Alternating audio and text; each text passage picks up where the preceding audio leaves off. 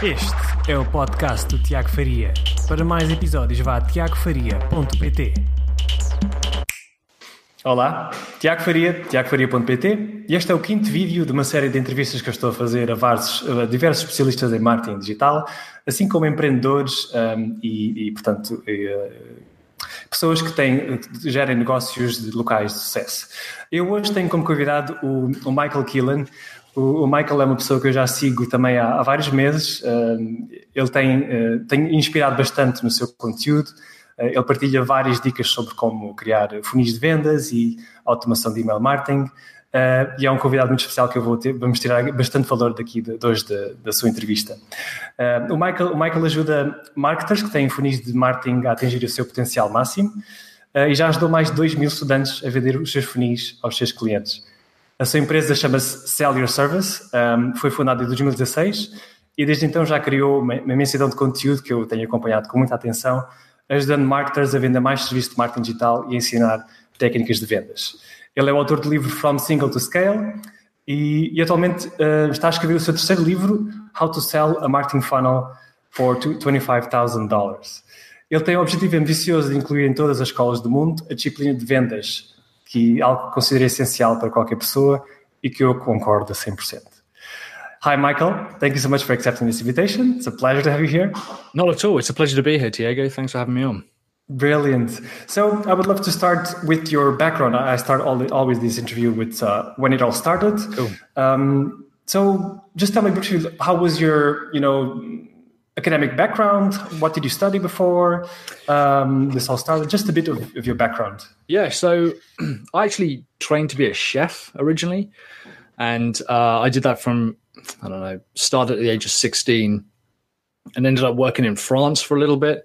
Uh, and I, I basically I I couldn't hack it because it's a lot of hard work, as I'm sure anyone who's been in catering or you know uh, kitchens will know. So I was like, well, I really want to get a job with air conditioning. Uh, so I ended up I ended up getting a I ended up going to get a market a degree in marketing, actually product design with marketing from um, a place called Southampton Solent University, and from there we kind of got more into the marketing. But ever since an, an early age, I'd always I was always interested in marketing. I think bizarrely, my mum kind of recalls that when all the other kids wanted to be firefighters or doctors, I actually I was specific in saying I wanted to be the CMO of IBM. Like I was really specific about that. Uh, and I don't know why. I guess because, why IBM? Yeah, yeah. I, don't, I guess because at the time IBM, even when I was small, they still they represented a, like a huge part of the market. They were like this behemoth of of industry, and I think at the time my mum worked in sales. Uh, my uh, stepfather was was in banking, and I guess I just must have been exposed to that. Okay. Um, and so I wouldn't necessarily say that I had an entrepreneurial kind of. I didn't even really know that was an option, and I think it's been. Mm-hmm. I think it's great that now it is more. It's more accepted to think I want to start a business it's even a fashion now. It, absolutely, you know, it's it's, it's it, yeah. You could argue it is it is fashionable, but I don't know what it's like when you were at school. If you were to say to someone, "I want to start a business," you're either going to be like a tradesperson, like a bricklayer or a house builder, but other people don't. Normal people don't start businesses. It's only something you can do if you've got a lot of money, and True. so you know, and it was never really uh, encouraged or even an option. So eventually, and I'm sure we'll talk about this, you know, yeah, I ended up starting a business and thinking, why does why don't more people do this? and exactly at what point did you uh, realize you wanted to start helping businesses grow as a, as a as a career? Yeah, I, I, I think when I began to understand what marketing can do to a to a company that's when I kind of thought this is really useful. I like doing it. I worked for some very big corporate companies. I worked for some big data companies, some car hire companies, insurance companies, all these kind of big global corporations. Mm-hmm. And it was a bit like, well, they're so big that they they kind of work no matter what. Even when they fail, they tend to kind of have enough momentum just because of their size. I was actually made redundant um, from my I was the the head of digital for a data company, and I was made redundant. and I was like, well, I don't want to go back into work because I can't trust that kind of larger corporate system. We were talking before this yeah. call, like about you know how restrictive that can be. And so I was like, well, I must be able to teach people what I was doing for these bigger companies. That can't be that different. And in truth, actually, it is so radically different that if, if I'd have known the gap, I, I it would have put me off. I think because corporate businesses rely on 10, 20 year old practices. You know, we look to a lot of these corporate businesses and think, oh, they know what they're doing. And I think I think smaller businesses, even the micro businesses like one, five, ten people, have got a massive advantage over some of these larger companies now. Um, and eventually, we kind of went down this rabbit hole of this is really what I want to do. And I think around 2000, maybe even it wasn't even that long ago. 2017 is where I really like doubled down and committed to my vision of my very specific vision of actually helping people sell products for a higher price. Mm-hmm. So even that kind of that really specific little niche within the marketing agencies. So yeah, probably about 2017 is where I really doubled down and committed to it. Brilliant. But, but before that, um, throughout your where you're progressing, you were learning all these things. What would the, what do you consider to be the major mistakes you made in the beginning of your career, and what kind of lessons did you learn that we used in the future? Yeah, yeah, this is a good question because I think a lot of the mistakes I think people think they make are things like, you know, they should have gone for a website, they shouldn't have chosen this supplier, and I found my so the I think one of the biggest mistakes that I made was allowing listening to a potential customer or a like a prospect and them saying, "Oh, we're really passionate about this project. We've got loads of energy. We just haven't got the budget. We haven't got a lot of money." And I was, th- I used to think, as a lot of people did, I'm sure, think, "Oh, well, they don't have the budget, but I really like them. They're nice people. I like their business. I like their product. I believe in what they're doing. I- I'm sure we can work something out later." And the problem is that unless people are willing to put up a decent sum of money to start with to support me. I can't pay the bills with their passion. Mm-hmm. That gets you into a bit of a cycle of only working with kind of quite low value customers. They yes. might be passionate, that's fine, but I have to grow my business. And unless you're willing to front, you know, a decent sum of money, I can't really help you. So that was a big lesson and, and kind of being comfortable turning away clients. And as soon as I learned to turn away clients, I was more likely to find better ones. It was a really bizarre. It's kind of like you know chicken and egg because you're afraid to turn away clients because you don't have any better ones. But actually, what attracted the better ones was was turning away them. Um, and I also think, per, and kind of in the same vein, startups. We're a startup. We're starting a new piece of funnel software. You know, mm-hmm. it, I think it's very easy to work with a business that has funding, but working with customers or businesses that have sales is much more important.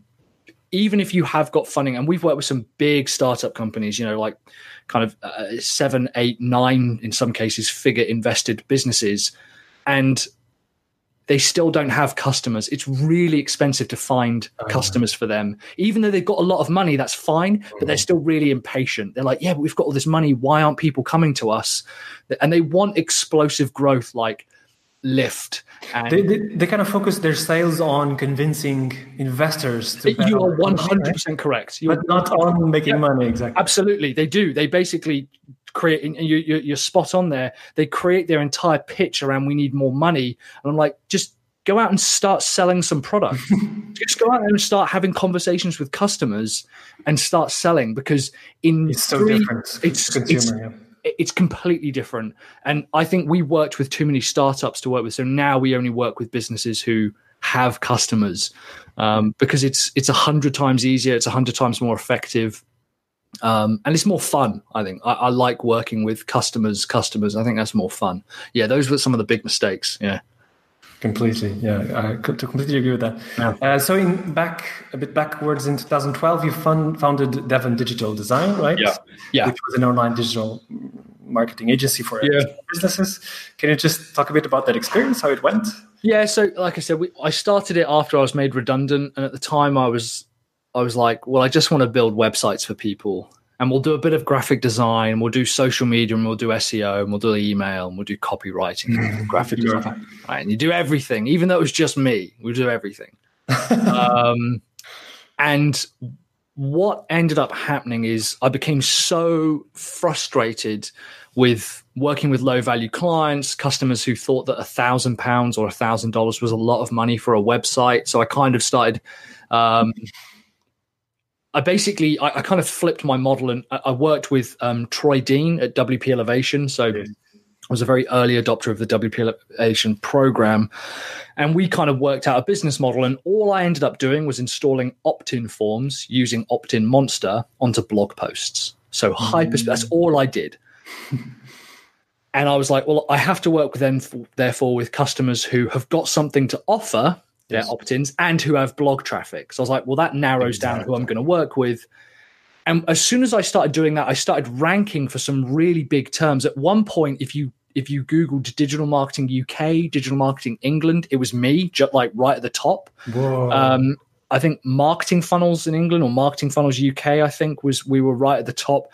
And it was easy to it began ranking for some terms that were frankly above my pay grade and it was because we were really focused and that helped us uh, basically attract clients that we wanted to work with. So from focusing down we became way more profitable because i was only delivering two or three products basically. Um, and or my team were developing two or three products. Um, so yeah, it's good. I, I, you know, it was started in my mum's spare room. We didn't have a, didn't go, have an office or a co-working space at the time. I had my old work laptop. So, so you worked on your own for how long until you started hiring someone, or? Uh, probably. So what was that? Probably about three years. Um, but that that's not necessarily indicative of where the business was. As soon as we, like, as soon as we narrowed down our offering and focused on a niche we hired within about four months. Mm-hmm. It was actually the reason we didn't hire is because I didn't. I thought, well, I don't have any money, and the reason I didn't have any money is because I was focusing on the wrong clients. You know, so it became this horrible cycle. But as soon as I was like, actually, I'm not going to do any of that. I'm just going to do this one thing. Yes. We began hiring very quickly because I knew how to hire people because we only had one checklist that they had to go through per product. So it became much quicker, much quicker to hire as soon as we started focusing. Got it. Okay, and, and, throughout that experience you had in that agency, what were the kind of the main mistakes that these small businesses do when they online? My customers. Yeah, the, the word customers you worked with in your agency. Yeah. What what are the biggest mistakes they do when they approach this online thing, or yeah, ignore these things, or yeah, yeah, yeah, yeah. And you know there are a few. I think one of the biggest ones, and I'm sure you'll have seen this, is if you listen to the SEO expert, the SEO expert will tell you that SEO is what you should do. The social media person will tell you that social media is what you should do. Paid ads is what paid ads should do. Yes. And if you only have a hammer, everything looks like a nail. And a lot of customers will say, I want more customers. I want more revenue, more cash flow. Typically, those are the big three. Maybe I want more leads.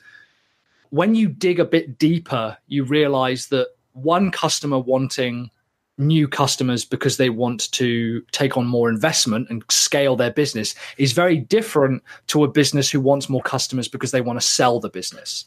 So ultimately, mm. you end up thinking, you don't need SEO or social media. We need to think of a way to be able to get you to exit the business or make you attractive to investors or whatever the, the, the, the longer term goal is. Completely. The, the second thing I think, yeah, so not being clear on really why you want to do anything, you know, what's actually the end goal. Um, but the, the other thing is not being willing to invest the right amount of money. If you if you're serious about growing your business, there, there's a term oh, I think it's called it's something along the lines of elastic resistance. If you're on one side of uh, the room a room or a gym or whatever. And on the other side is a button. And if you press that button, you'll get whatever it is you want, like a better body, more money, whatever. If you run as fast as you can, as hard as you can, you've got all these elastic bands holding you back. It doesn't matter how close you get to that button. If you don't touch it, all of that energy has been wasted. So when people talk about their marketing budget, they say, oh, well, $5,000 is a lot of money, $25,000 is a lot of money, 100 grand, 2 million is a lot of money. I'm like, yeah, that's fine. That might be true. But unless you're willing to invest over a certain amount, you won't get results. It, 10 grand might be wasted, but 25 grand might generate a return on investment. Mm. So, unless you're really serious, and it's not about trusting the agency, it's not about whether they'll deliver the right results. You know, I think there's other factors at play. Unless you're willing to, frankly, put on your big boy pants and put a thousand pounds a week down for advertising? No of course you're never going to see any results. It's like saying well i go to the gym once a month and i don't see any results. Well of course you don't because you're not you're not committed to it. You're not putting enough in. So it's almost irrelevant of the tools and the processes and the techniques unless you're willing to commit with a decent budget don't bother doing anything because it will be a waste then. I think a 500 pound website is a waste compared to spending 50 grand on a website. You're more likely to mm-hmm. get return on investment. And there's other areas like we could go off on tangents about that. But I, I, when people refused to, and I would get that all the time, they'd be like, wow, 25 grand's a lot of money. It's expensive. And I'd be like, yeah, it is expensive what, what else? Do you, yeah, silence. What else do you want me to say about? Everything's expensive. My car's too expensive. My house is too expensive. The camera that we're filming this on was three hundred pounds when I first bought it. This microphone was two hundred. Everything's expensive. But if you're wanting to play the game and not just break even and do it for the sake of it, you'll buy it. And it's funny because as soon as you look at something like a house, people will say, ah, "Oh, 200 grand, that's good for this area. That's a good, that's a decent sum." Whereas 80,000 might be a steal or expensive somewhere else but when it comes to growing their business, people are like, oh, I don't know, I don't want to spend that much money. I'm like, well, that's I, I can't help you then. You know, you're laughing because you've seen this before. yeah.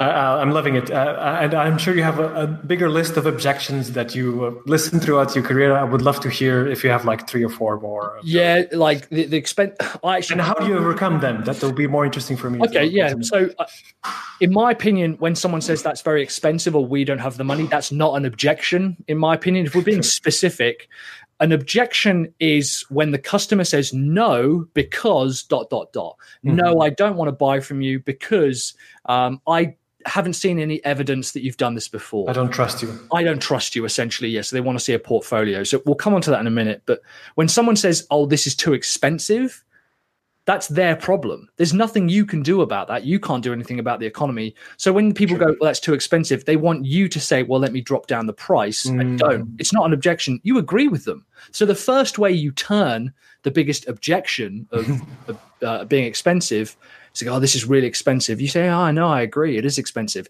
Anyway, sign here and we can get started today.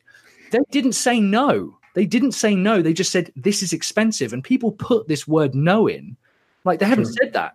I, you know, my neighbor, the only the other day, was had to get his um, his whole bathroom redone. He was like, "Oh man, it's costing me about twenty grand. It's expensive." I was like, "You still bought it though, right?" It's like, "Yeah, of course I did." Like, right. So you complain it's expensive, but you still bought it. Other objections are things like, I don't trust you. That's a big one.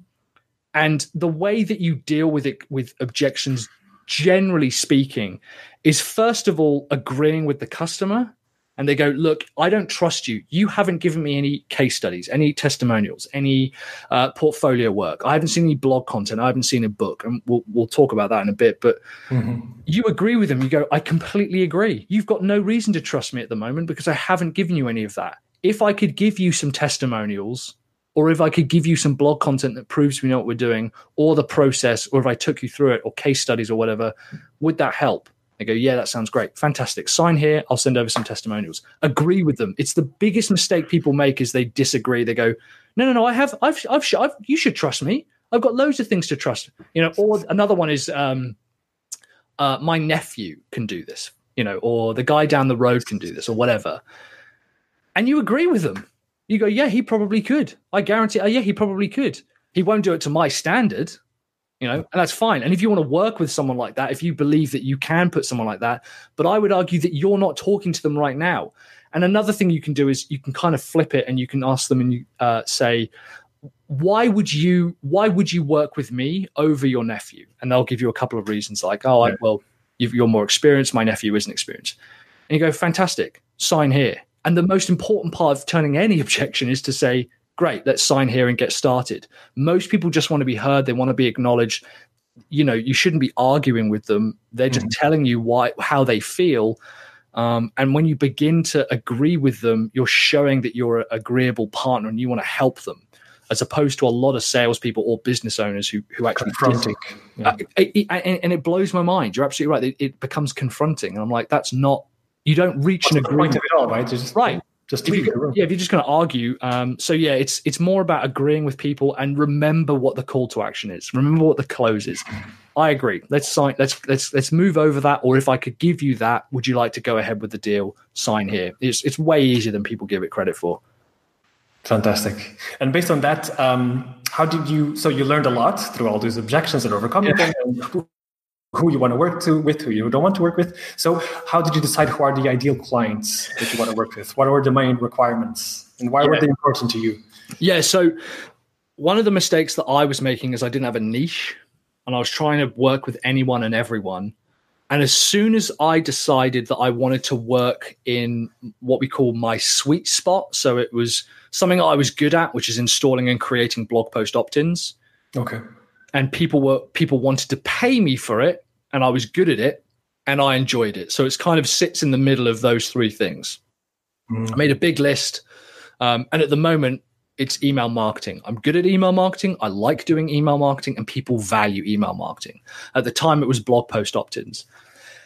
And the, the way that it was explained to me is you can help anyone, but you can't help everyone you know, we, none of us are the uh, Monsanto Corporation or the the GlaxoSmithKline corporations. We don't have the resources to help hundreds of millions of people. However, we can add massive value to very specific groups of people. So I looked at installing blog post opt ins or whatever it might be. Maybe it's you are a running coach and you think, well, I really like helping people who get back to running after an injury, for example. Or you're a graphic designer who particularly enjoys creating. Um, uh, physical kind of print media, you know, like really small little leaflets like this, maybe. this is from Amy Woods, by the way, of Content 10x. She's done a, a oh. great job there. Um, she'd be good to have on the call, actually. You, you, I'll, get in contact with them. Thank you so much. Um, whatever it is, and you then think, well, who would they? What would they need to have, and who would benefit the most from me working with them? Who? What kind of product would benefit the most? What type mm-hmm. of business would benefit the most? And it's a bit of a brainstorming exercise. But if we just take blog post opt-ins, a business with traffic coming currently coming to their website and current blog posts who don't have enough email leads, that sounds like someone who would benefit than someone who is just starting their blog.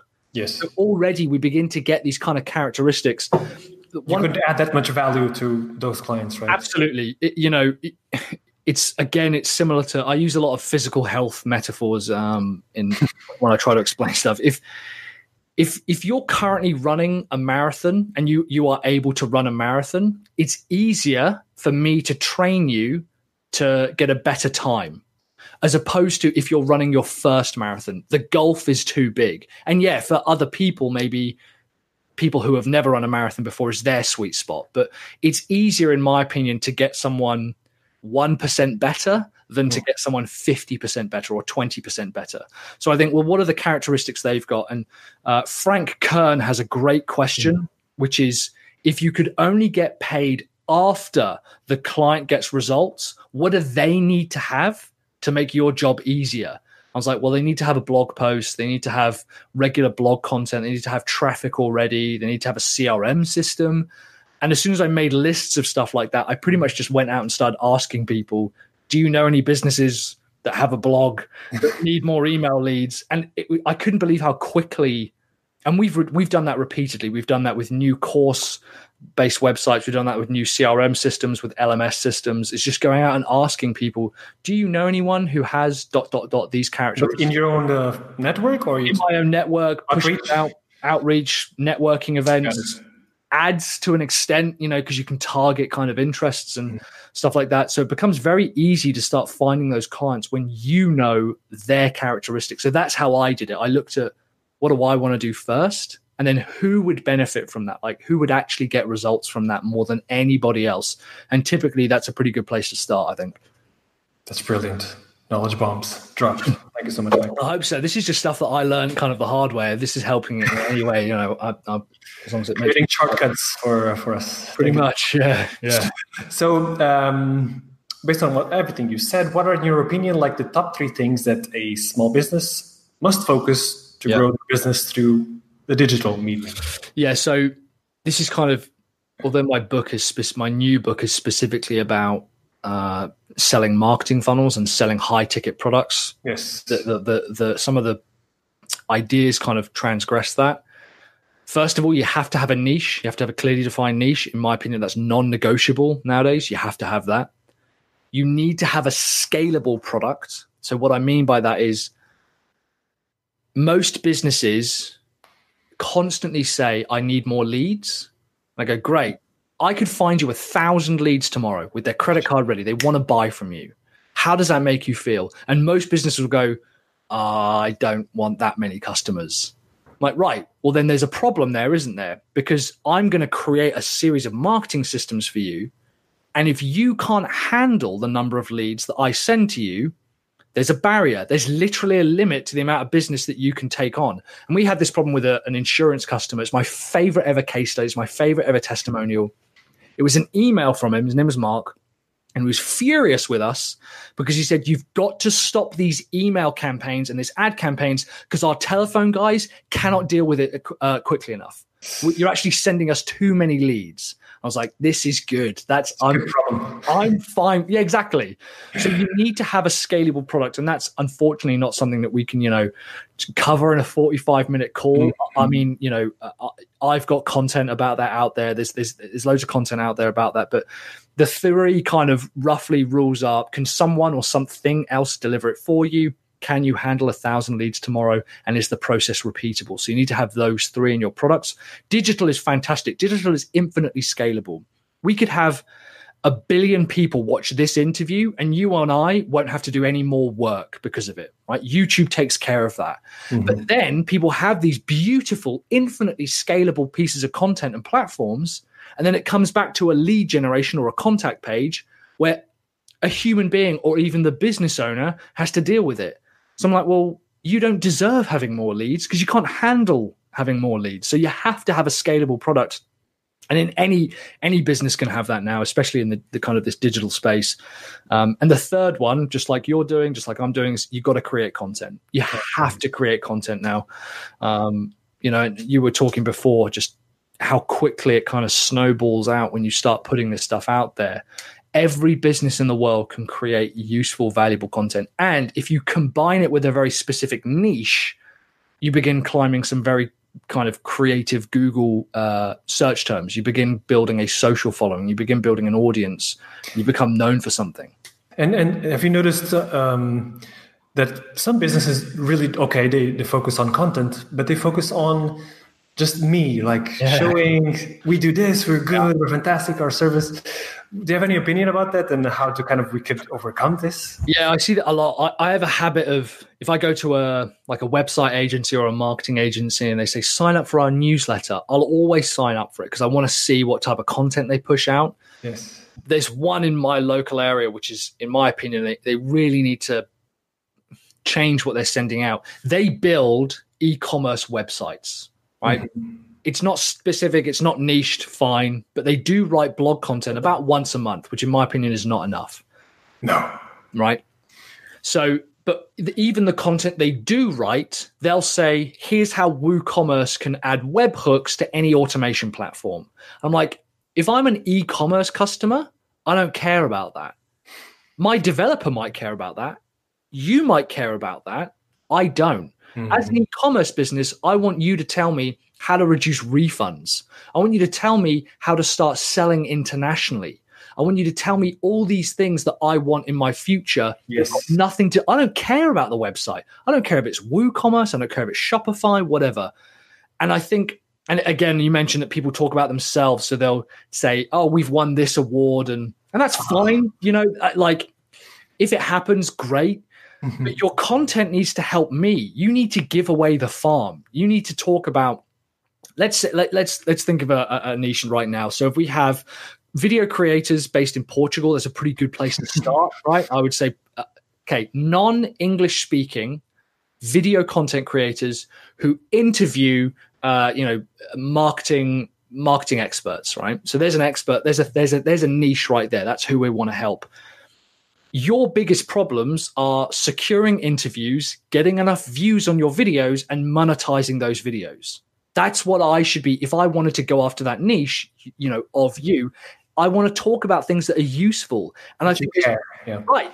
And there's no place for content outside of that anymore. And people who say, "Oh, I'm not really a writer. I don't want to create content," I'm like, well, you need to pack up your business then, because th- that is the only type of marketing and sales left. I can either go to you or I can go to someone who is creating a lot of content. Like, I, who are you going to choose? Um, so yeah, it's it's it's not even a, a, a tactic now. It's part of your business. It's You have to, yeah, exactly. you have to. Yeah, absolutely. And anyone can do it. And again, we don't have time uh, on this call, but Yeah, everyone has a phone. Everyone has a phone. Just you're absolutely right. And start talking about things that are useful to your audience. You know, Exactly, and you you had you have an amazing sentence that you, it was uh, ah, you sell futures and not features. that's right. So like- futures, not features. Yeah. encompasses everything that you need to know. It's like Yeah, brilliant. yeah, yeah. Talk about in the future, like one of our customers, her what she does, she builds marketing automation funnels, and she's a very talented copywriter and a great designer. But what she actually does is she helps working mums who have set, set up a business finish work by three o'clock so they can pick up their kids from school. Wow. Marketing automation isn't mentioned, funnels isn't mentioned, marketing isn't mentioned, copy isn't mentioned, because what she does is help mums basically finish their work. So, of course, she builds automation processes to help them do that and, and scale out their content. What she does, the features are not the same as the future. So, you sell that future to the mum of, you, you can go ahead and pick up your kids from school now. You can meet them from school because all of your work is done by 3 p.m.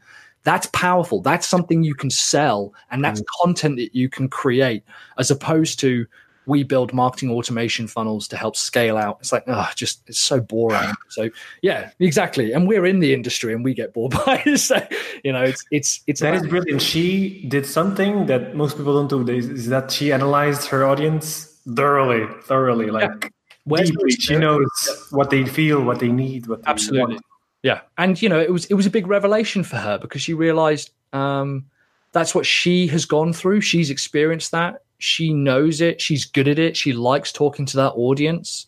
Who benefits the most from automation work in her eyes? Busy mums who are starting up a new business and they want and their biggest problem is is feeling guilty about you know not meeting their kids. I'm like well that's who you go after then and it's it's it's much more enticing than talking about the marketing. And like I said, anyone could do this. Furniture creators, people who manufacture video cameras, uh, lighting directors, you know, whatever it is that you do. If you're smart and you spend the time focusing on a niche and then creating content for that niche, you will define a market and you will explode. Like there's, there's, you have to do it now. It's non-negotiable. Genius, genius. Yeah, she's a smart lady who did it. Yeah.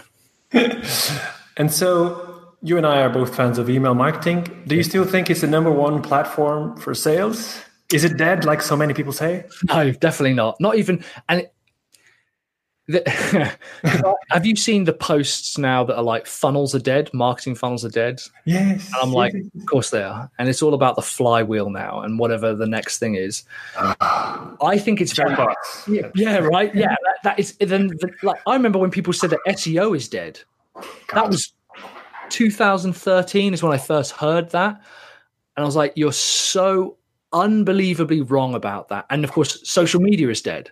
I'm like, where's your evidence for that? YouTube is dead. Where's your evidence for that? Because I don't use it anymore. Like, right, right, exactly, right. I think it's people forget that there's a big difference between first of all, there's a big difference between the overall like strategy of social SEO, email, whatever, and a particular tool. Right. Yes, MailChimp at the moment has got a real problem because it doesn't integrate with Shopify anymore. They're losing, they're hemorrhaging subscribers. It's it's it's it's bad news for them. MailChimp as a tool might die. Email is not going away anywhere. Facebook ads are uh, uh, overall becoming more expensive. Online ad paid advertising isn't going to die. So Mhm. yeah, the tool might die, fine. even beyond all that, email as a platform, the ROI is way higher, way higher than any other platform available at the moment for a number of reasons. First of all, it's your data. If Active Campaign disappears tomorrow, and it could do, I've at least got an Excel spreadsheet of all of my data, my contacts, and I can manually email them. If I had to, I yes. can open up Newton and manually email them and, and sell to them. It's an asset you own. Completely. It's an asset, absolutely. It's an asset you own. If Facebook disappears tomorrow, that's my group gone. That's mm-hmm. my retargeting audiences gone. It's my page likes gone. It's my insights. A lot of that is gone now, completely controlled by somebody else. So, for that one reason, email is still the number one tool. And I was asked this question recently if I had to get rid of either my website or my CRM system, I'd get rid of the website. I'd rather keep my CRM system yes. and continue to email people and communicate with them because I can replace a website much easier than I can replace email data. And I think people like to say email is dead, first of all, for kind of clickbait based titles, you know, but also because they're afraid of the hard work it takes to build an email list. So they convince themselves, oh, but it's dead. I need to focus on something else. I need to focus on Instagram followers or, or whatever the you know whatever they want to do. Um, but no, if you're serious about running a business, you need to have an email list and you need to regularly email people. Definitely. Yeah. And and does it also include um, marketing automation? Do you think a, a business should include that in their marketing strategy? Yeah, uh, you know, it's it's a difficult it's a difficult kind of area because marketing automation won't create we're kind of almost getting into a bit of like motivation and you know human being stuff here. Marketing automation doesn't create productivity. If you're let's say that you regularly email your list right? Like i do every single day and I think, okay, well, is there a way to replace that and for me to just write the email and, and another automation system take care of the deliverability? Is there a way of every time I write a new blog post, something else taking that and sending it? If I'm already doing that manually, that's a pretty good process to automate. I think it becomes a bit complex when people try to automate something they're not doing already. A good example of this would be one of our customers. Uh, they had customers and prospects manually email them saying, I want a quote for this particular service. And they would manually send a quote back. They were doing that manually, sometimes hundreds of times a day. Mm-hmm. We said, well, we can automate and streamline all of this for you. And it literally changed their business overnight, but it's because they were doing it manually. Mm. If you try and put automation into a business that's not doing something manually, they're not emailing people already. It's actually just going to add to the workload. It it will only get you what you're already getting. So as a small business owner, maybe in my store, like take cafes for example, I have an iPad and I say, "Would you want to sign up for one of our, um, you know, like points cards or, or get a free coffee on your tenth coffee?" If I'm doing that manually on my iPad and then sending them deals, that would be a fantastic place to start because mm-hmm. I'm doing that manually now, as opposed to thinking, well, automation is the answer to something I'm not already doing. Does that make sense if I explain yeah. that okay? Yeah, definitely makes sense. Brilliant. Um, I completely agree with that. um, let's we, we we're already a bit out of time. Let's let's go on now to the um, let's go to 2016. Great man the year where you sold your agency, the Devon. What was the name again? Sorry, Devon. Devon, Design, Yeah. Devon is your uh, region, right? Oh, the, the, county, yeah. The, county in the yeah. UK. Yeah. Um, can you can you talk a bit about that experience and how it changed your life? It was a massive thing yeah, to happen so, to you so early. Yeah, we, we basically we landed some really big deals along with my business partner Mark, who is out in Montana, who I'm still uh, connected with.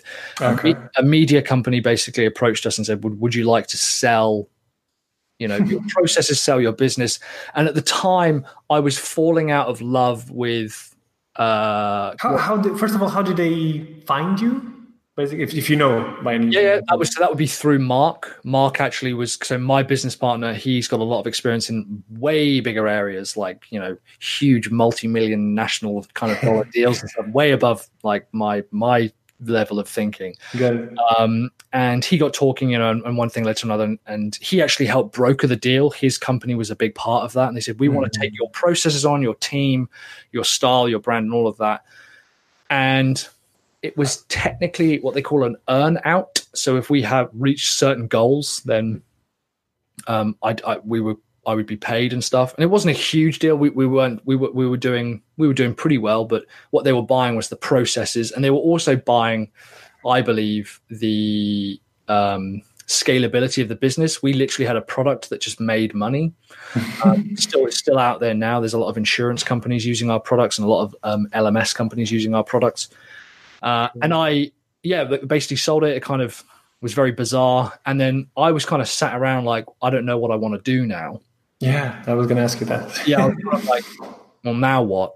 And apparently that's quite common. Um, I was like, so I spoke to my mate Troy at WP Elevation, by which point I was kind of doing some work for them and I was coaching with them. And he said, Well, come out to Miami um, and talk to our guys. If you've got spare time now because you're not doing client work, come and talk to our guys. So I went out there and the only question I was asked was, How do you sell a website or specifically, how do you sell a marketing funnel for $25,000? And I was like, well, that's easy. I'll, show you how to do that. And we just got on the whiteboard and I talked them through it. And then that turned into a series of webinars. And then that turned into our first kind of free course. And bit by bit, I began putting Sell Your Service as it sell is now service. together. Um, and I was like, well, I'm going to teach marketing agencies how to sell marketing funnels for five figures as well as raise their prices and you know attract five figure clients. And from there, that's kind of where it grew. Was really just people asking me, "Well, how do you do it?" And I took it for granted. I was like, "Mate, that's easy. Like, I can show you how to do that." So that's pretty much where we focus all our time and effort now. Is and you already knew how to select a specific niche. Yeah, you were very specific about that, right? Absolutely. It, it, it's the first the first part is defining your price and saying yeah i do want to sell something for 25 grand or 250 grand or 1.2 million. Set the price first. And the second thing you've got to do is you have to invent a niche. You categorically have to go after and create a niche for yourself. Otherwise it becomes very very very expensive to find customers. Mm, very true. You know? And um, a big part of your strategy to grow uh, sell your service is content. Yep um, what is basically, if you can talk a bit about your strategy, how you thought about it, and how you're implementing it? Yeah. So, first of all, we have five core topics typically. I know that my guys are all marketing agencies who want to sell marketing funnels, right? That's their that's mm-hmm. who they are. Their big goal is typically they want to be a six uh, figure business usually. So I know roughly just even a little bit about that. I actually know obviously a lot more, but I was like, that's pretty much who I'm writing for. Therefore, we have five topics. So I focus on sales, I focus on building marketing funnels, I focus on money or pricing, mm-hmm. uh, I mm-hmm. focus on motivation, like as human beings, and I focus on niching. And all of my content will focus around one of those five core topics. So when I create a blog post or a video or a webinar uh, or a book or whatever, it will typically fall into one of those content silos. Mm-hmm. I'll make sure that we produce one video, sorry, one blog post per week. At one point in 2000, I think 2016 to 2017, I did one blog post a day. I just wrote every single day for a year, which was exhausting, but it was very good for us. It built a lot of credibility with yes. Google. Um, and then similarly with the videos, I think I did Miles Beckler's 100 video challenge and yes. do one video every single day. And it, it, it works. It helped me. It helped clarify my message, clarify how I create videos, streamlined a lot of that process. Now we have three videos a week minimum, a hmm. podcast every single week, and a blog post, as well as usually one webinar a month ish, a coaching call, a lot of social content. And the reason why I can do all of this is because my product is very scalable. Mm-hmm. The products I sell on the back end, I don't have to deliver. So I can focus exclusively on building content at the front. And the reason that I divide them into those five topics is because I'll have a lead magnet or a gift or a, a, a content upgrade or whatever people call them that fits within one of those topics. So if I'm talking about niching, we have our webinar. We're about to release a machine, like a an automated machine that shows you what your niche should be. And I'll say, if you're interested in this blog post on the top five niches to choose within the cooking industry, or if I watch a video on like, here's why you should choose a niche in 2019, I'll just point people to that one lead magnet. And it means that I just focus on creating content because I know that I've got five lead magnets one of which sits inside each content silo. And it means that I, don't have to, I, I, can just leave that. And it means it's all done with categories and again, automation. Mm-hmm. It means that whenever I create a new piece of content, I don't have to worry about the lead magnet because it's topic specific inside of the, the, the silo that we're, that we're, um, that we've created, uh, and that's pretty much my my strategy. Is just and, try to flood the market. Yeah, and one quick question: Do you you create uh, unique content for uh, text, video, audio, or do you create one piece of content and then repurpose for the rest? Yeah, so uh, Amy Woods from Content 10x, she has shown me the light in terms of repurposing content. so repurposing content, I think, is a bit of a double-edged sword because I think the concept of taking a video and turning it into a podcast and then transcribing it and editing it and turning it into a blog post and then an email, in theory, sounds easy, but it is very time intensive. Yes. So you do need a process to do it. And at the time, I was still really figuring out, well, what's my voice? How does what does what does my brand really stand for? Who's my audience? So I would shoot a video and then write a blog post, just kind of what it was. But because my product is so scalable, I had so much more time now. Probably three or four hours of my day every single day is to do with creating content now. But it's because I know that the editing and the publishing is t- being taken care of, because I know that the sales on the back end are being taken care of. Um, so while I wouldn't recommend doing that, and yeah, we do now, you know, we have a content repurposing schedule and a timeline. Um, I still think that if you're serious about doing it, you've got to learn to do it badly. And then bit by bit, you learn how to do it well later with things like repurposing. Brilliant. And um, you mentioned your book, and I also mentioned it in the beginning, yeah. from single to scale. Yeah. This is something uh, it's on my mind as well. But in your opinion, how how important is it to have a book as part of your marketing strategy? Yeah, again, critical. Like critical. Yeah, if you have a book, you're instantly positioned as an expert because surely only an expert would write 60,000 words, right? Or like a crazy person, maybe, but even then, they still sell books. Writing a book originally from single to scale, my first one was not to do with uh, I wanted the book to make me money. I wanted the book because you don't get speaking gigs without a book. Yes. It's like your business card. Like basically, it's basic. Well, it is my business card now, and, and that's what we leave with clients. And if we're, we're talking to customers and they're in the region of like a six figure project, or even some cases a seven figure project, you will never, ever, ever do better than sending a box of five books to that customer to say, "This is how serious we are. The process is in here. If you want us to do it, you've got to pay us twenty five grand a month."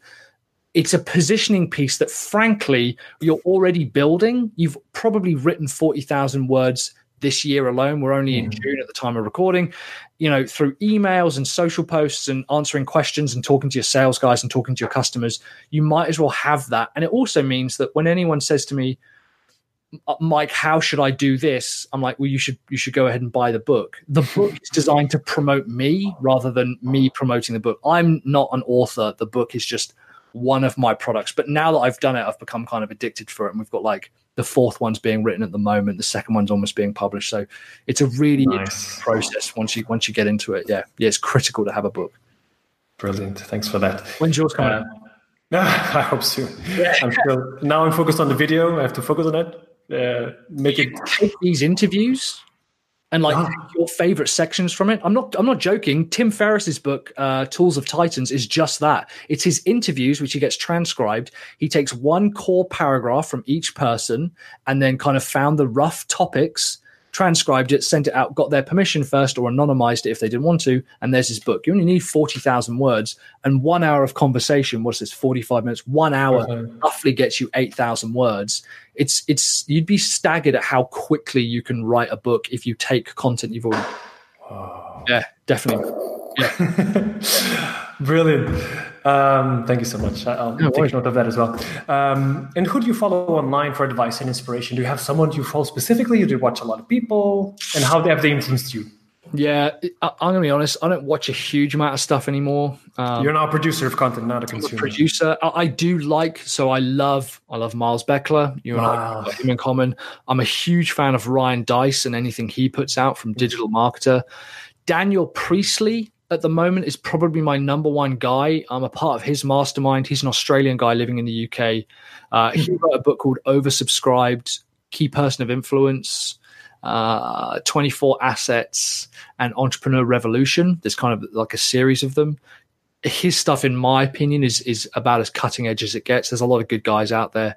Um, Marc Fonteijn as well, who's a kind of a friend and colleague of mine. He Mm. runs the Service Design Show. I think if you just Google that on, on YouTube, he's he's very interesting. He's kind of at the cusp of exploding. There's a few other guys like um, you know, I'm a big fan of Troy, obviously from WP Elevation. Mhm. I mate Bill Stenzel, who's who talks a lot about money. But the truth be told, you know, I listen to a lot of audiobooks. I read a lot of books Yes. well.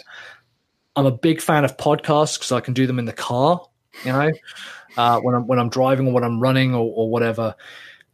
But I have to be honest, and this, even as someone who creates a lot of content on an interview about creating content, someone else who creates a lot of content, I think people really should limit the amount of content they consume and start thinking about producing more content. Um, you're only going to get so f- you could watch every video in the world about you know Grant Cardone sales tactics, but until you're in front of someone selling to them, you haven't put anything in place. So I could list for days the people that I like to listen to, but truth be told, there's not really anyone that I consistently listen to. Um, Okay, you take pieces, beats and pieces, pieces from pieces, yeah, you know, I'll try and find the time. But there's some great guys out there. Miles, you're not going to go wrong with Miles and Daniel Priestley as well, or the Dent podcast with. Um, is, I really have to get Miles on the podcast. I'm fighting for it. yeah, yeah, he It will should. happen for sure. Yeah. Um, so you talked about books. Yeah. Any of those authors that you mentioned? Yeah, Daniel Priestley. Um, so for me, key person of influence is probably key person. key person of influence and the method that he goes through is probably the, the best model at the moment we have for explaining the next kind of 15 years of marketing and running a business in my opinion. Um, a lot of other people have similar models but i just like his way that he talks and he doesn't take himself too seriously. Mhm. uh, you know and obviously I'm, I'm a big part of kind of his network and i see what he does and it's it's, it's pretty cutting edge. But the the model that he talks about the five p's um, is is probably the best model for explaining how a business should market and sell itself at the moment. Great. Um, yeah, but like I said, I mean, we could do an entire episode just on the books that we like, you know, because there's so many Oh, great ones out there, you know. Too many. Yeah. Mike, how can my audience know a bit more about you? Where can they find you? Yeah. So if you just Google how to sell a marketing funnel, that's me pretty much. Number one. Yeah, number one. Yeah, uh, number one. Um, sellyourservice.co.uk. Um, also, if you go to youtube.com forward slash, I think sell your service UK, I couldn't just get sell your service, which was good. Yeah, I know, right? It's typical. Uh, and Mike underscore Killen on Twitter. But people can email me as well, man. It's Michael at sellyourservice.co.uk. Um, I don't check my emails every day, but I do reply to every single email. Uh, that's probably the best way to find me. Oh, Mike, thank you so much. It was a pleasure having you here. So many value bombs dropped in here. Oh, thanks for having me, man. Uh, And these are good questions as well. There's there's an art to asking good questions of people. Right? Yeah, you know, and I think you've thought about these as well. So uh, I think you've done a great job with this interview. I'm, I'm, um, I need to go check out more of your stuff now. If you're asking this kind of stuff, I'm excited about listening to more of it. Yeah, when Miles comes up, I'll, I'll make sure I'll send you the, the email. thank you so much, man. Uh, thank you so much, Mike. Ok, esta foi então a quinta entrevista. Muito obrigado pelo seu tempo. Foi um prazer estar consigo. Se gostou do vídeo, por favor, faça um like, subscreva o canal e vemos no próximo vídeo. Muito obrigado. Até à próxima.